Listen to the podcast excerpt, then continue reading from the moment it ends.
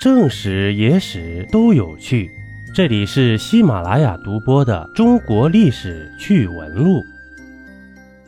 这一集呀，咱们接着盘点那些关于清朝的冷知识。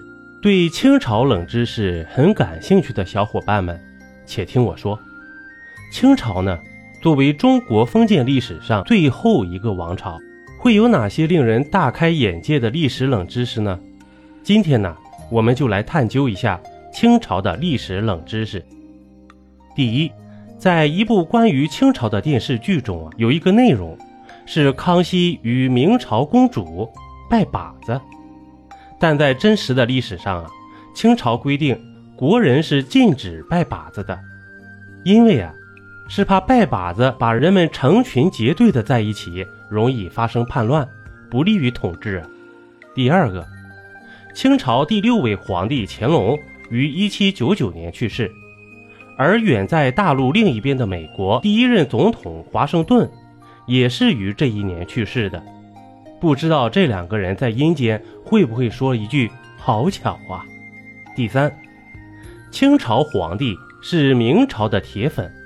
举个例子，这康熙皇帝啊，曾前后十一次拜访明孝陵，还在朱元璋的墓前跪下。当然，他不是诚心诚意要拜他，原因是为了稳定民心，证明自己是明朝统治继承者。第四，其实现在的越南不是叫越南，清朝的时候呢叫南越。由于当时的嘉庆皇帝啊看他不爽，他便改国名为越南了。第五，康熙皇帝也会数学，并且数学还很好。再加上他出生于皇室，有很多西洋教授为他教学，再加上他本人对数学也有浓厚的兴趣，使得他在数学领域的造诣啊也十分突出。第六，清朝共传承十二位皇帝，可是皇位传承之间总是迷雾重重、扑朔迷离的。那您知道吗？清朝唯一一位完全按照先皇意愿完成传位过程的是咸丰皇帝传位于同治皇帝的。第七，努尔哈赤创立的八旗制度中，等级最高的并不是正黄旗，而是镶黄旗，因为清太祖努尔哈赤就是镶黄旗的旗主，所以镶黄旗也被称为头旗，并在此后呢。一直保持了八旗之首的地位。第八，后金政权的建立者努尔哈赤，其实是佟家世家的上门女婿。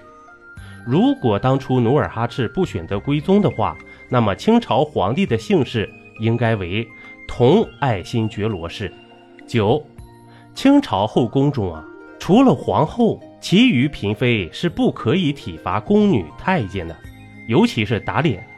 众多影视剧中所演的动辄对宫女太监的打骂体罚，并不符合史实。第十，清朝皇帝中唯一一个有残疾的皇帝啊，是咸丰皇帝。咸丰皇帝的腿是有残疾的，行动不便呢。